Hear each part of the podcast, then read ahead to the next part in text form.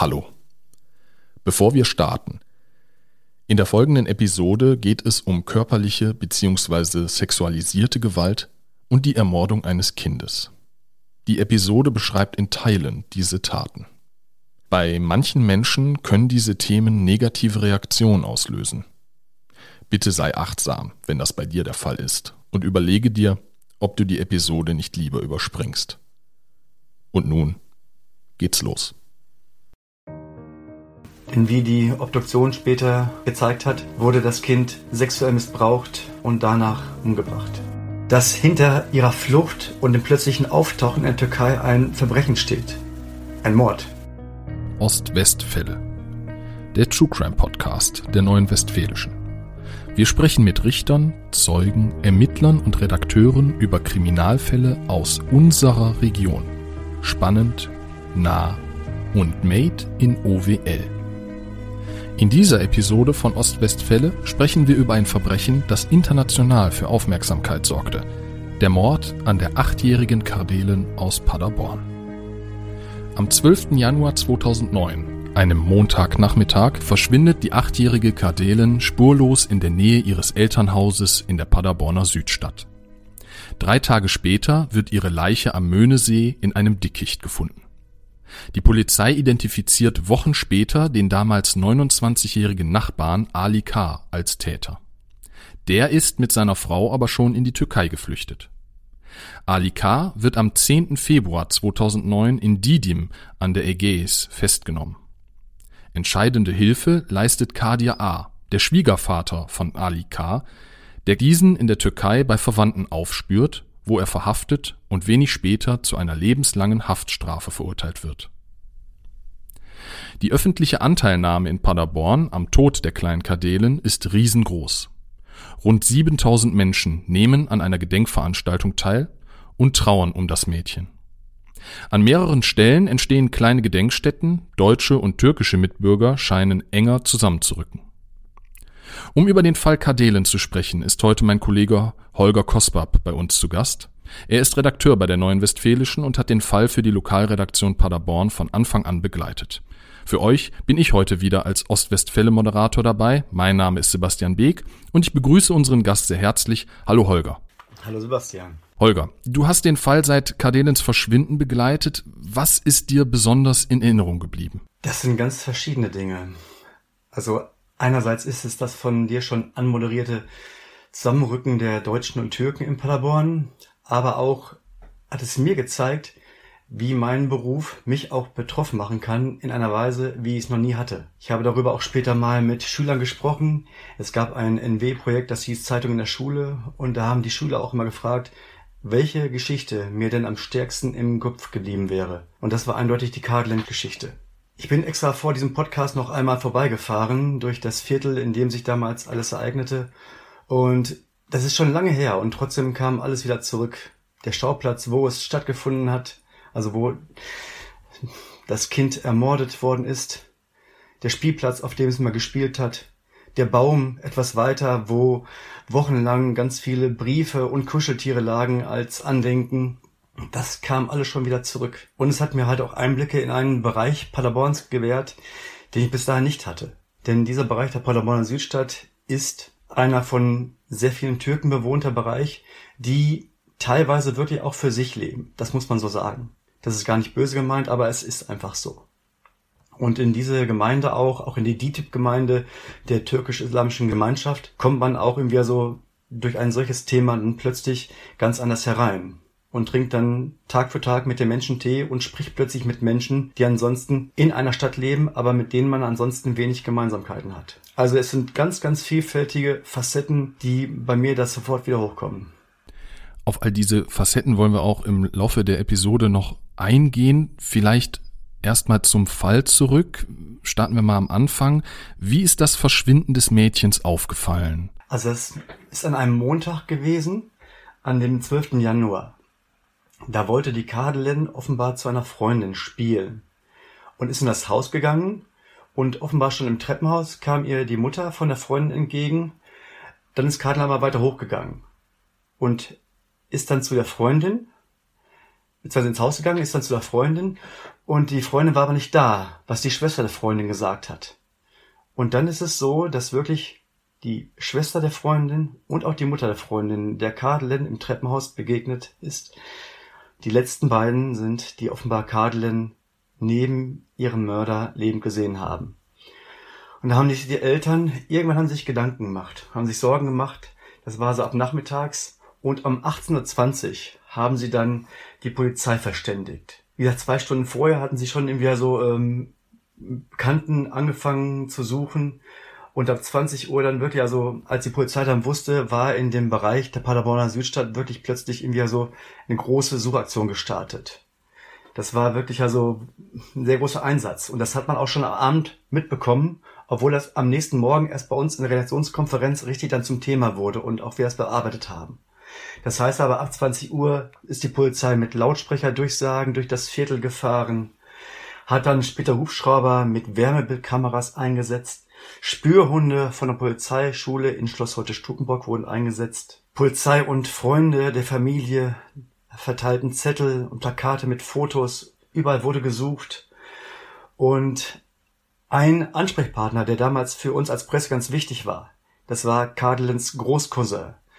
Der war damals auch für uns mal der Dolmetscher, weil Cardinals Eltern nur ganz wenig Deutsch konnten. Der damals schon gesagt, als dann er und seine Freunde, Familie vom Verschwinden der Großcousine gehört haben, hat er gesagt, ich glaube, dass 90 Prozent aller in Türken in Paderborn unterwegs waren. Wir wussten ja nicht, wo sie ist und ob sie noch lebt. Das war also an dem Abend, bevor überhaupt wir als Presse richtig davon in Kenntnis gesetzt wurden, als dann der Dienstagmorgen war und wir hatten die Konferenz, war mittlerweile klar, es gibt ein verschwundenes Mädchen, das wird gesucht und es ist eine große, riesengroße Polizeiaktion. Und dann haben wir überlegt, wie verfahren wir damit? Und ich bin dann für die NW Paderborn dahin gefahren zur Benediktinerstraße in einem Teil der Paderborner Südstadt. Da waren dann vor Ort schon wieder ganz, ganz viele Polizisten. Hundertschaft hat das gesamte Viertel durchsucht. Parkanlagen, die alte ehemalige Kita von Kadlen, die eine Straße weiter ist, die Schule, die sie besuchte, die Elisabeth-Schule. Und es war halt eine riesige, riesige Suchaktion, in die man dann als Journalist von außen erstmals so eingestiegen ist, um, ich sage mal, Dienstag halb elf. Wie erfolgreich war diese Suchaktion? Die war damals noch gar nicht erfolgreich. Die Suchaktion lief immer weiter und äh, es war so, dass die Polizei im gesamten Umfeld der Wohnung, der Häuser und der Familie und Verwandten dann recherchiert hat, gefahndet hat. Es fand sich aber lange Zeit keine Spur. Die richtige Spur kam dann erst etwas später. Und zwar zwei Tage später am Möhnesee. Da wurden dann plötzlich Kleidungsstücke gefunden. Und das war natürlich dann noch ein Punkt, bei dem die Hoffnung der Eltern Döndü und Yassa, so heißen die beiden, natürlich etwas geringer wurde. Solange man nichts von einem Kind, das verschwunden ist, weiß, hat man die Hoffnung, dass es lebt, dass es unbeschadet ist. Aber als dann schon die Kleidung gefunden wurde, darunter auch die Unterhose des Mädchens zum Beispiel, dann ist natürlich die Hoffnung schon mal sehr, sehr gering geworden und hat die Familie dann natürlich auch erstmal schon tief getroffen. Und wurden am Möhnesee nur die Kleidungsstücke gefunden oder wie ging es mit den Ermittlungen dann weiter? Also zunächst wurden am 14. Januar, also zwei Tage nach Kadlens Verschwinden, von zwei Spaziergängerinnen die Kleidungsstücke gefunden. Wie halt die Unterhose, die ich schon erwähnt hatte, Jeans und auch ein Mantel. Und damals hatte schon der Oberstaatsanwalt Horst Rürup gesagt, aus unserer Sicht besteht der Verdacht eines schweren Verbrechens. Und dieser Verdacht sollte sich am Tag drauf bestätigen, denn dann wurde unter einer Tannenschonung Kadlens Leiche gefunden. Nicht an der Stelle genau, wo die Kleidung war, aber ebenfalls im Bereich des Möhnesees etwas weiter. Und darauf stellte sich dann die Polizei die Frage, was ist passiert? Warum ist die Kleidung da plötzlich so, auch so offenkundig? Das ist ja seltsam, wenn jemand eine Leiche versteckt unter einer Tannenschonung, aber die Kleidung offen herumliegt. Und gab es da Antworten drauf? Auf diese Frage? Die Polizei hat dann versucht zu rekonstruieren, was da passiert sein könnte und wie das gewesen ist. Und hat dann quasi in der nächsten Woche gestartet, musste das allerdings ein paar Mal aufhören, weil es stark windig war. Hat äh, aus einem fahrenden Auto, so war die These, Klamotten herausgeworfen, um zu gucken, ob diese Kleidungsstücke genauso fliegen oder nicht und wollte so Rückschlüsse darauf bekommen, ob jemand das in der Panik gemacht hat oder ob es vielleicht sogar gezielt war, um eine Spur zu legen, um eine Spur zu legen zu dem Leichnam. Aber das war alles damals noch irgendwie im Bereich der Spekulationen. Und wie ist die Polizei bzw. wie sind die Ermittler dann dem Täter auf die Spur gekommen? Die Polizei entdeckte eine Visitenkarte eines Juweliersgeschäfts aus der Türkei am Möhnesee. Und dann kam die Polizei, die Ermittler darauf, dass der Täter sie entweder weggeworfen oder verloren hat. Und weil der Juwelier aus der Türkei Verwandte im Bereich Paderborn hat, wurde dann über Namensgleichheit schließlich die Adresse von Ali K. herausgefunden. Und das sollte sich dann auch als die richtige treffende Spur herausstellen. Dann wurde die Wohnung durchsucht und es wurden zahlreiche Spuren entdeckt. Unter anderem fand sie an Kadlens Leichen genetisches Material von Ali K. Und genetisches Material heißt in diesem Fall Spermaspuren. Denn wie die Obduktion später gezeigt hat, wurde das Kind sexuell missbraucht und danach umgebracht. Wo die Leiche und die Kleidung dann letztlich dann abgelegt wurden. Genau. Wie ist die Tat im Einzelnen abgelaufen? Also Ali K. muss vermutlich an dem 12. Januar gesehen haben, dass Kadelen im Haus war. Denn die Freundin, die sie besuchen wollte, wohnt zwei Etagen unter der Wohnung, in der Ali K. damals gewohnt hat. Das heißt, er kann sie wirklich da gesehen haben. Er kann sie auch immer schon gesehen haben auf dem gleich auf dem benachbarten Grundstück liegenden Spielplatz. Und vielleicht war sie einfach, wie zwischendurch auch gesagt wurde, zur falschen Zeit am falschen Ort. Das klingt immer so banal, aber es ist bei gewissen Delikten leider so. Jedenfalls hat dann Ali K. offenbar am Nachmittag des 12. Januar die kleine Kadelen Acht Jahre alt war sie da, sexuell missbraucht und danach erstickt. Dann kam offenbar seine Frau nach Hause.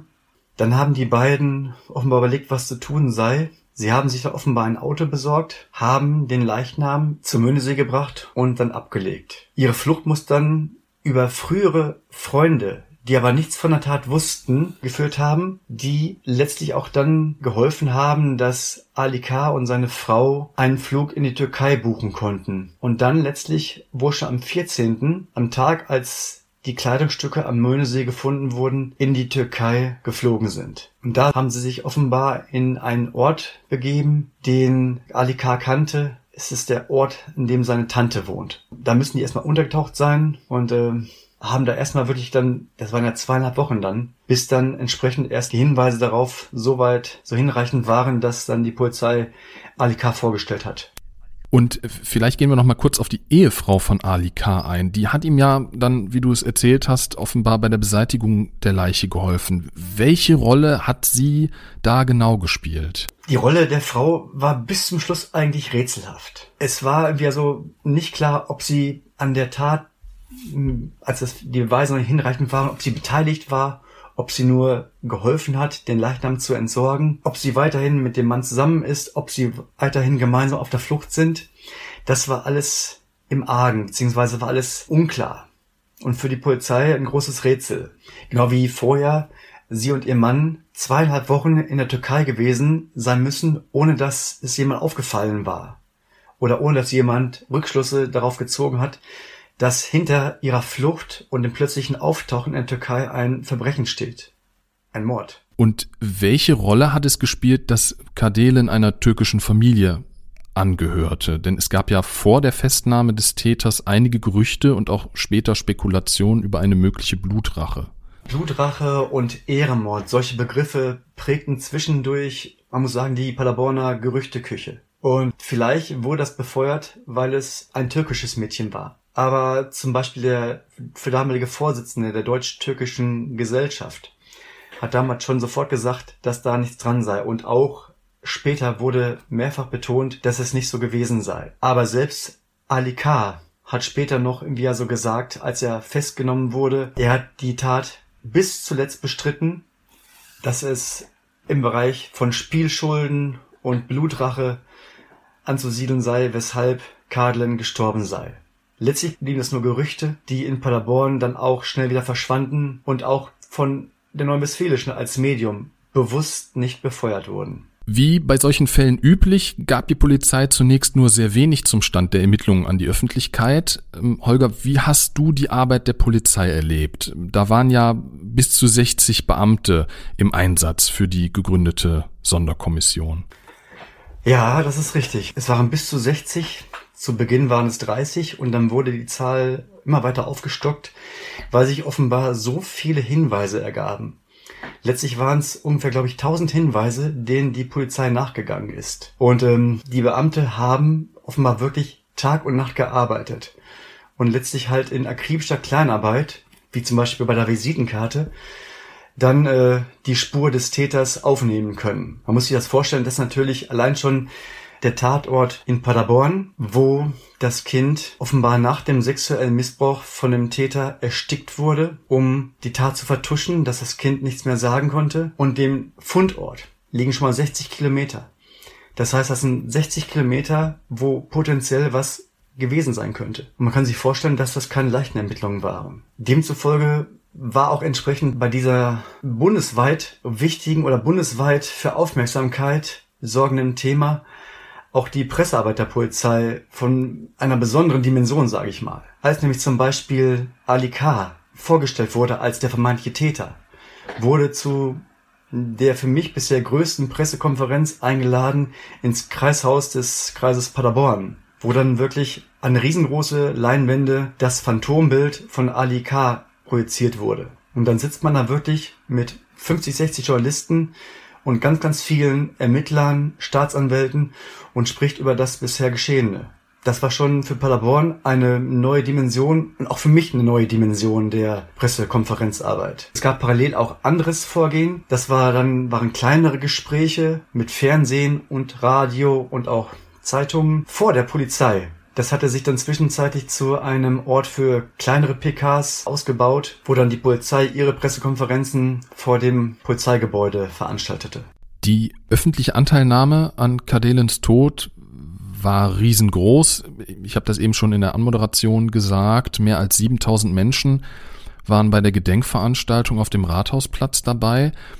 Was war das für eine Situation? Kannst du das nochmal schildern? Ja, allein diese Menge von mehr als 7000 Menschen, die hat es in Paderborn bis dahin bei einem solchen Fall auch nie wieder gegeben. 7000 Menschen, die auf der Straße sind, es ist ein gewaltiger Zug. Letztlich war es ein Trauerzug, weil als der Zug war, das war der Freitag, da war Kadelen ja mittlerweile nachgewiesenermaßen tot. Aber als der Zug organisiert wurde, da war es ein Zug der, der Anteilnahme erstmal. Organisiert von einer Mutter, die einfach zeigen wollte, okay, wir stehen bei den Eltern in ihrer Ungewissheit auf deren Seite. Und dann war es an dem Tag so, dass am Nachmittag der Leichnam von Kadelen vor der Moschee der, der türkisch-islamischen Gemeinde in Paderborn war, sich die Mutter, der Vater, Familie, Freunde, Verwandte alle verabschiedet haben. Eine ganz, ganz traurige Verabschiedung mit ganz vielen Tränen und am Abend dann sollte dieser für Paderborn einmalige Trauermarsch stattfinden, in dem sich Kirchen beteiligten, Stadtbeteiligte, Bürgermeister. Ab diesem Abend auch konnten sich Menschen in Kondolenzbücher eintragen, die ausgelegt waren im Rathaus. Insgesamt vier Bücher kamen dabei zusammen mit über 1000 Bekundungen in Richtung Mitleid, Trauer, Anteilnahme, ich kann davon mal einige einfach mal vortragen. Wir sind in Gedanken bei Ihnen und mit unseren Herzen bei Kadelen. Und dann eine Lisa aus Paderborn hat damals geschrieben, mit jedem Kind erleuchtet ein neuer Stern am Horizont, dessen Licht nie erlischt, so auch der Stern der kleinen Kadelen. Wir werden dich nie vergessen. Du wirst immer ein Glanzpunkt am Himmel sein und sie immer einen Platz in unserer Mitte haben. Und nochmals auf den Punkt dieser gewaltigen Menschenmenge die geschlossen durch Paderborn gezogen ist. Deutsche und türkische Mitbürger. Auf den Punkt brachte er es noch ein Eintrag, wo aber nur kurz steht, ein Wort, fassungslos. Und vor dem Hintergrund dieser Reaktionen, wie waren die Reaktionen, als dann feststand, dass der Täter aus der unmittelbaren Nachbarschaft kam? Was habt ihr da vor Ort wahrgenommen? Als dann bekannt war, dass Ali K. der Täter sein soll, ein unmittelbarer Nachbar, herrschte natürlich also einerseits Verwirrung, aber andererseits auch, auch Unglauben bei den Betroffenen. Vielen war gar nicht klar, dass der in einem Haus da gewohnt hat. Direkt in dieser Siedlung inmitten vieler anderer türkischer Mitbürger. Einige haben das Bild gesehen und auf unsere Anfrage von der Zeitung, der Neuen Westfälischen, gesagt, diesen Mann, klar, den erkenne ich, den erkenne ich unter ganz vielen wieder. Aber ich habe auch Stimmen gehört von Leuten, gesagt haben, den kenne ich nicht. Aber in der Zeit darauf kam natürlich immer das Gespräch darauf, wer kannte ihn und was ist gewesen. Und dann plötzlich wurde klar, auch er hat ein Leben geführt mit verschiedenen Beschäftigungen. So hat er zum Beispiel bei der Kreishandwerkerschaft eine Qualifizierungsmaßnahme durchgeführt kurz vorher. Plötzlich hat man erfahren, dass er in einer Paderborner Kneipe öfter zu Gast war, dass er regelmäßig abends in einem Paderborner Kino war. Also es war so, wie es wahrscheinlich bei vielen anderen wäre, wenn jemand jetzt sagen würde, es gibt in einem anderen Fall Nachbarschaft, ist ihnen der aufgefallen. Da kommt man ins Grübeln und sagt so, tja, nicht besonders. Ali K. hat sich dann ja zusammen mit seiner Frau, du hast es ja eben gesagt, in die Türkei abgesetzt, wo er dann letztlich auch gefasst wurde von der Polizei. Und ungewöhnlich an diesem Fall war ja der Einsatz von Kadir A. Das war ja der Schwiegervater des damals mutmaßlichen Täters. Und dieser hat sich ja nicht nur bei der Familie von Kardelen entschuldigt, sondern auch geholfen, Ali K. in der Türkei dann letztlich festzunehmen. Wie hast du diesen Mann und seine Rolle in dem ganzen Geschehen erlebt?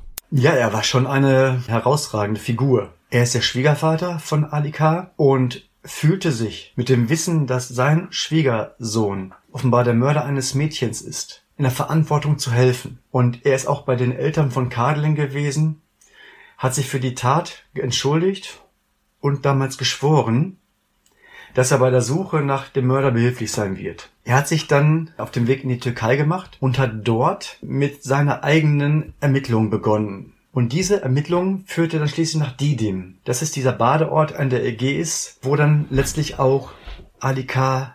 später gefasst wurde. Offenbar hatte er dann mit eigenen Ermittlungen und wahrscheinlich auch mit Privatdetektiven, mit denen er gemeinsam, genau wie mit Freunden zusammengearbeitet hat, gewusst, dass sich dort Alika versteckt. Und dann ist es ihm schließlich gelungen, seinen Schwiegersohn an einem Abend zu einem Treffen wohl zu überreden. Und zu diesem Treffen, es war ein Dienstagabend, 22 Uhr, kam Alika dann auch mit einem Auto angefahren. Als er dann Kadir A sah, habe wohl Alika versucht, Gas zu geben. Dann aber wurde er von der Polizei gefasst. Das heißt, KDA hat auf jeden Fall geholfen, den Ali K. zu fassen. Ob er selbst der ganz aktive Teil war oder es die Polizei allein war, das ist nicht so ganz klar. Und Ali K. ist ja dann in der Türkei zu mehreren Haftstrafen verurteilt worden und wird ja voraussichtlich sein ganzes Leben im Gefängnis verbringen. Wie ist das Urteil hier aufgenommen worden? Also nachdem Ali K. aufgegriffen wurde und gefasst wurde, herrschte hier große Erleichterung beim Leiter der Schule, die Kaden besucht hat, bei den Eltern der Schulkinder für die große Unsicherheit herrschte, was ist denn da gewesen?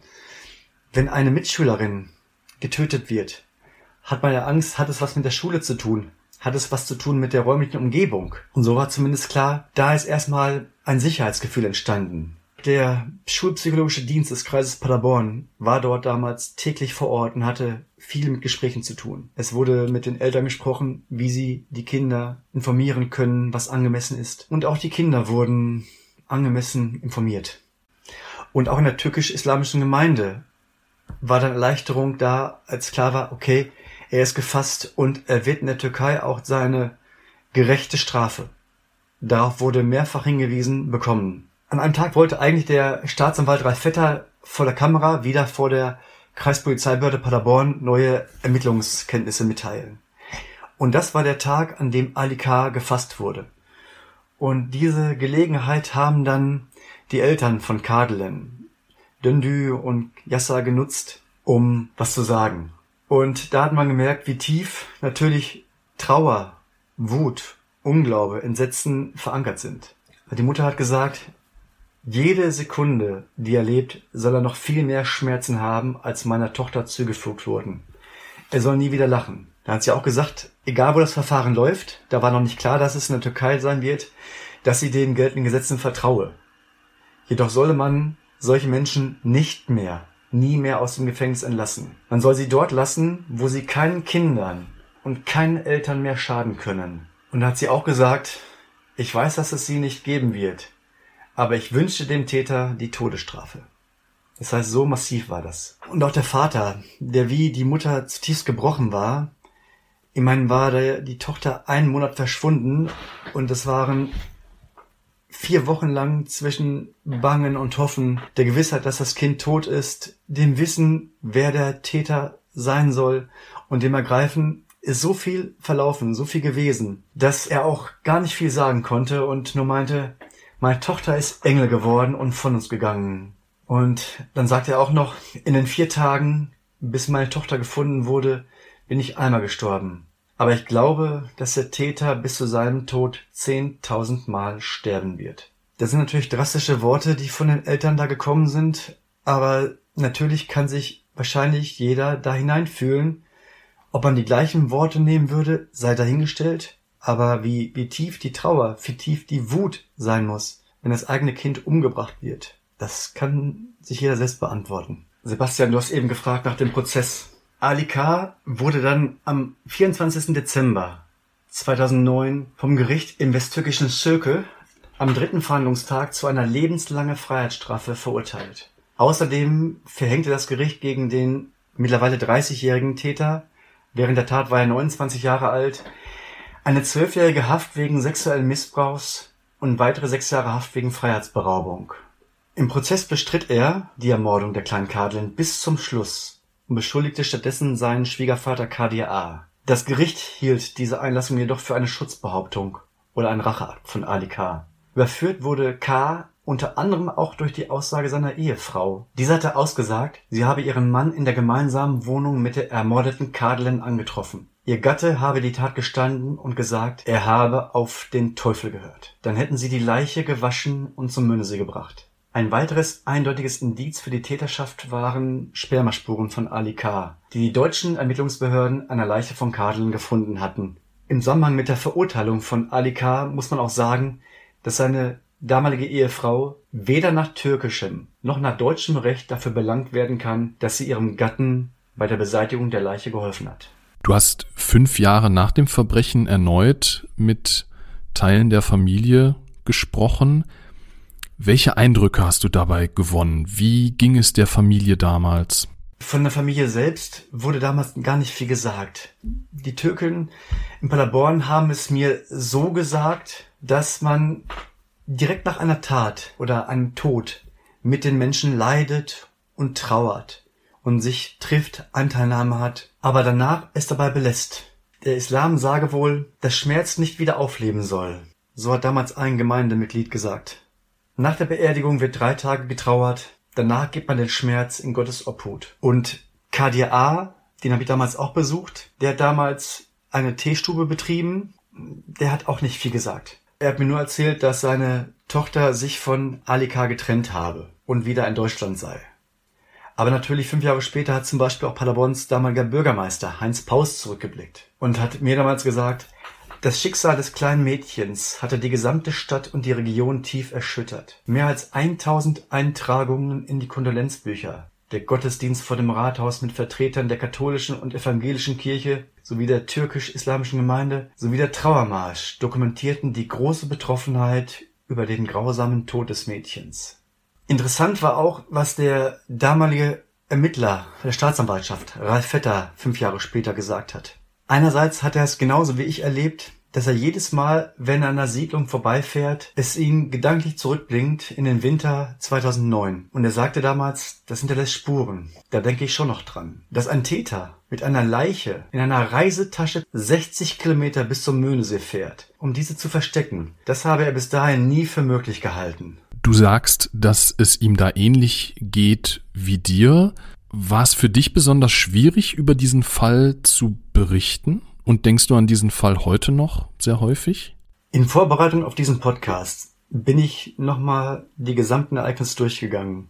Und wenn man dann wirklich Tag für Tag die ganzen Geschehnisse nochmal nachliest, nochmal vor das geistige Auge führt, rekapituliert, auch wenn ich versucht habe, sachlich zu schreiben, was in einigen Situationen auch gar nicht ging, als ich zum Beispiel in der Schule war und mit Eltern gesprochen habe und mit dem Schulleiter, der völlig erschüttert war, als ich zum Beispiel auch bei der Trauerfeier war in der benachbarten Kirche, zu der damals auch die damalige Schulministerin Barbara Sommer gekommen war. Das waren Momente, in denen ich wirklich auch geweint habe. Weil natürlich das Leben eines Kindes vor Augen geführt wurde. Es wurden Bilder gemalt, es wurden Lieder gesungen, Gedichte vorgetragen. Am Tag des Trauergottesdienstes wurde eine Kerze vorgestellt und diese Kerze brannte in der Folgezeit immer morgens in der Schule. Die Kerze wurde in Erinnerung an Kadelin gestaltet. Ein bunter Regenbogen, weil sie Farben über alles liebte. Eine Sonne, weil sie im Sommer so gern draußen spielte. Und Sterne. Sterne, zu denen man hinaufblickt und an das traurige Schicksal der kleinen Kadelin aus Paderborn denkt. Die Schulministerin Barbara Sommer sagte damals, und obwohl ich dich nicht kannte, du fehlst auch mir. Das waren Momente, wie ich sie wirklich selten erlebt habe. Objektivität ist da nur bedingt möglich. Ist meine ehrliche Meinung. Jetzt ist schon sehr viel Zeit vergangen, seit 2009. Vielleicht die letzte Frage. Was erinnert denn heute noch in Paderborn an dieses schreckliche Verbrechen? Das lässt sich schwer sagen. Also ich denke schon, dass viele der Menschen, die in dem Bereich wohnen, den Fall immer wieder präsent haben, wenn sie vielleicht gewisse Ecken sehen, gewisse Jahrestage erleben. Was es gibt, ist auf dem Westfriedhof. Da hat der Paderborner Bildhauer Michael Divo einen Gedenkstein errichtet. Ist ein Stein mit einem Foto von Kadelen und immer, vor allem wenn Winter ist, und ich bin manchmal auch auf Friedhöfen, um nach Angehörigen zu schauen, die gestorben sind, da gucke ich auch da vorbei. Und vor allem denke ich dann immer, wenn ich ein Schneeglöckchen sehe, an Kadelen. Denn Kadelen wurde für viele, oder war für viele ein Sonnenschein, aber übersetzt heißt ihr Name Schneeglöckchen. Das heißt, bei Schneeglöckchen, auch in meinem Garten, auch da denke ich oft an das Mädchen. Der Mord an der kleinen Kadelin hat 2009 ganz Paderborn in einen Schockzustand versetzt. Ihr Mörder Ali K. sitzt noch heute in einem Gefängnis in der Türkei. Akribische Ermittlungsarbeit der Polizei und die Entschlossenheit des Schwiegervaters des Täters haben dafür gesorgt, dass der Täter wohl den Rest seines Lebens hinter Gittern verbringen muss. Mit meinem Kollegen Holger Kosbab habe ich über diesen aufsehenerregenden Fall gesprochen. Danke, dass du dir die Zeit genommen hast, Holger. Danke, Sebastian. Gerne. Das war eine weitere Episode von Ostwestfälle, dem True Crime Podcast der Neuen Westfälischen. Redaktion Björn Kenter. Weitere packende Kriminalfälle aus unserer Region auch jederzeit auf nw.de und in der NW News App in der Serie OWL Crime. Mein Name ist Sebastian Beek. Bis bald.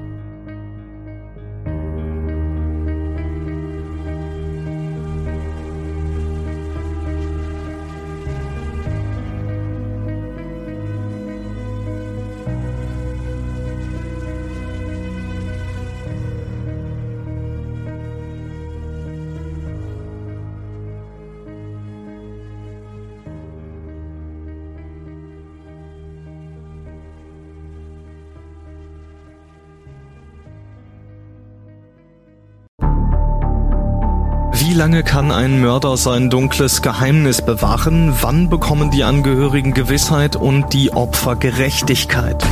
Jedes Jahr werden bei der Polizei rund 100.000 Menschen als vermisst gemeldet. Drei Prozent davon, also 3000 Menschen, bleiben länger als ein Jahr verschwunden. Einige werden nie wieder gesehen. Seit gut drei Jahren arbeitet die Polizei in NRW mit sogenannten Cold Case Units. Das sind Abteilungen, die wirklich nur damit beschäftigt sind, Mordfälle zu bearbeiten, die teilweise seit Jahrzehnten ungeklärt sind. Ich bin Mike Mattis, Radioredakteur und News Anchor und ich spreche mit Ermittlern über diese Fälle. In meinem Podcast Licht ins Dunkel, Cold Cases und ungeklärte Vermisstenfälle von hier beleuchten wir gemeinsam mit Profilern, Staatsanwälten und Mordermittlern Cold Cases und ungeklärte Vermisstenfälle aus ganz Deutschland. Immer in der Hoffnung, dass Angehörige endlich Gewissheit und die Opfer Gerechtigkeit bekommen. Licht ins Dunkel. Cold Cases und ungeklärte Vermisstenfälle von hier. Eine Produktion von Mike Mattis und der Podcastfabrik.